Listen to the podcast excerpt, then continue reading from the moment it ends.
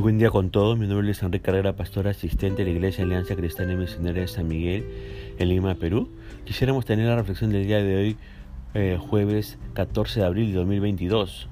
Hoy nos corresponde ver los pasajes de Job capítulo 22 y 23, pero nos abocaremos el día de hoy en el capítulo 22 y el día de mañana estaremos viendo el capítulo 23 y 24 de este libro. Hemos querido titular a este devocional Gracia bajo presión. Ahora, no hay un ejemplo más excelente de lo que es la gracia bajo presión que Job. El monótono ataque no se detiene desde el capítulo 3 hasta el capítulo 37. Ha habido dos ciclos completos y Elifaz regresa para el tercer asalto. Usted pensaría que a estas alturas no sería ya tan severo con Job, ni hablar. En realidad sus críticas arrecian. De acuerdo con la Biblia, Elifaz hace tres declaraciones definitivas. Él no es ni considerado ni sutil. En los versículos del 1 al 11 le dice a Job, estás sufriendo porque has pecado. En los versículos del 12 al 20 le está diciendo, eres un hipócrita porque has ocultado tus pecados. En los versículos 21 al 30 de este capítulo 22 de Job, le manifiesta que necesita arrepentirse porque eh, tus pecados son evidentes para nosotros. Usted pensaría que a estas alturas los críticos de Job se habrían retractado, pero ellos se niegan a reducir la presión. Con todo un nuevo arsenal de pertrechos verbales, Elifaz regresa a la misma cantaleta. Está resuelto a insistir en el asunto hasta que Job lo confiese todo. Eres un pecador, le dice Elifaz, ¿no? Y se lo dice con sarcasmo. Acusa eh, formalmente a Job allí en los versículos del 4 al 5. Ahora uno se pregunta, ¿por qué diría eso? Bueno, recuerde su razonamiento. Para él nadie puede sufrir así a menos que sea culpable.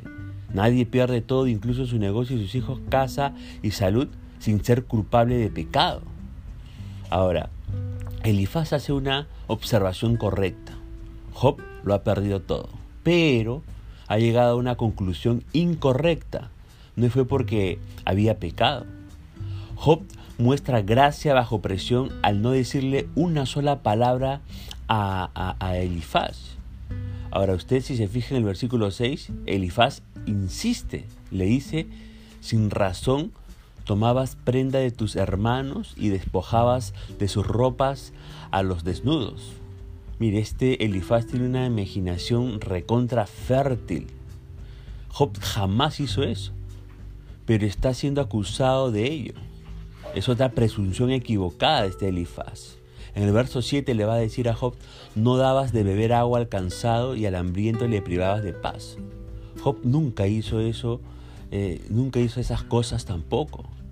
Pero Job está allí, callado, y deja que Elifaz se lo diga. En el verso 9 Elifaz le va a decir a Job, despedías a las viudas con las manos vacías y quebrantadas los brazos de los huérfanos. Mentira de nuevo, él nunca hizo eso una afirmación ofensiva. Pero Job refrena sus labios. Lea usted los versículos del 10 al 11.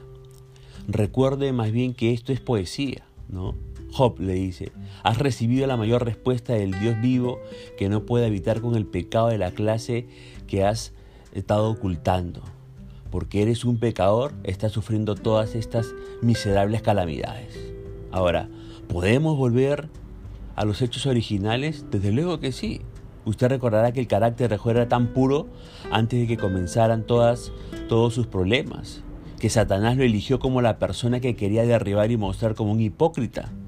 El Señor lo permitió, sabiendo que la sólida integridad y la estable madurez de Job serían capaces de soportar todo. Fue la incuestionable vida coherente de Job lo que caracterizaba a este hombre, lo opuesto de lo que está eh, siendo acusado. El crítico Elifaz no conocía sus hechos. Ahora, ¿cómo podía haberlos conocido? no había estado en la escena antes de que, antes de que esta serie de calamidades le sucedieran a Job. Elifaz apareció después de que se manifestó la enfermedad. Elifaz no sabía de lo que estaba hablando. Está sacando conclusiones en cuanto a Job en base a conjeturas. Ahora, aprendamos algo de esto. Fíjese, ¿ah? las personas que son críticas, aquellos que son críticos habituales, nunca manejan información correcta. Y para empeorar las cosas, imaginan cosas espantosas. Lo único que necesitan es un empujoncito para poder construir un castillo de arena lleno de mentiras. Algunos hasta sienten que, entre comillas, su llamado es hacer que usted se sienta avergonzado al reunir ellos un revoltijo de información que no pueden probar. Pero hay el daño que puede hacer eso. Hay el daño que puede hacer eso. Aunque es difícil escucharlo, todo sin inmutarse, especialmente cuando uno sabe que hay otras personas que están oyendo y algunas están creyéndolo. ¿no? Job muestra una gran clase mientras se contiene para no responder. Ahora, se le dice a Job también, eres un hipócrita. Este Elifaz, ¿no? Este crítico, aumenta la presión al entrar en el nuevo territorio. Ahora ve a Job como un hipócrita, culpable de ocultar sus pecados y lo invita a reflexionar. Lea usted por favor los versículos del 12 al 17. En palabras nuestras, Elifaz lo está despachando con un regaño. Es bastante duro que lo llamen a uno pecador, pero ser culpado de hipócrita añade un golpe aún más bajo. Demostrar gracia bajo presión en un momento como ese es especialmente difícil para alguien como Job, que era la antítesis de ser hipócrita. Job no está escondiendo nada.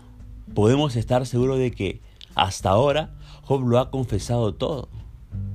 Ahora, le pregunto, ¿se ha sentido usted alguna vez tan adolorido que repitió mentalmente toda la historia de su vida, recordando todos los recovecos oscuros de su, de su mente o en su mente? Podemos estar seguros de que Job sí lo hizo. Y de hecho, él ha reconocido más de una vez que ha traído su vida delante del Señor. Este es un hombre excelente, a quien Elifaz está tratando como una basura. Ahora, se le dice también, tienes que arrepentirte, Job. Eso es lo que le dice Elifaz. Y, con esto Elifaz va más allá.